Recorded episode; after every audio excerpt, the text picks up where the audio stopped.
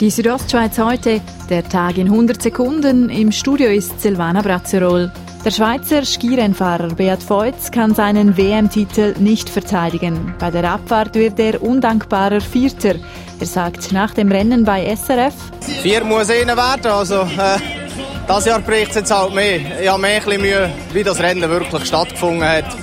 Das ist nicht wirklich WM-würdig, aber äh, rein vom Platz her, innen muss viert werden, das Jahr bis halt nicht. Zu oberst auf dem Podest stehen zwei Norweger. Gold geht an Schetil Jansrud, Silber an Axel und Zwindal. Jährlich verunfallen in der Schweiz bis zu 7000 Personen beim Schlitteln.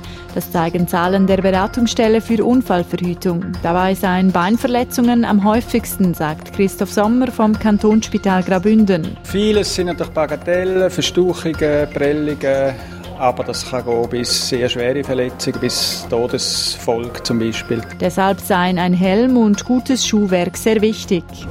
Die Vorbereitungen für den 51. Engadin Skimarathon laufen auf Hochtouren. Dass die Rennstrecke zu diesem Zeitpunkt schon befahrbar ist, sei laut dem OK-Präsident Menduri Kasper üblich. In der zweiten Hälfte vom, vom Januar ist es so, dass die sehr dann früheren und, und sorgen, vor allem die großen oben dran. Der 51. Engadiner findet am 10. März statt.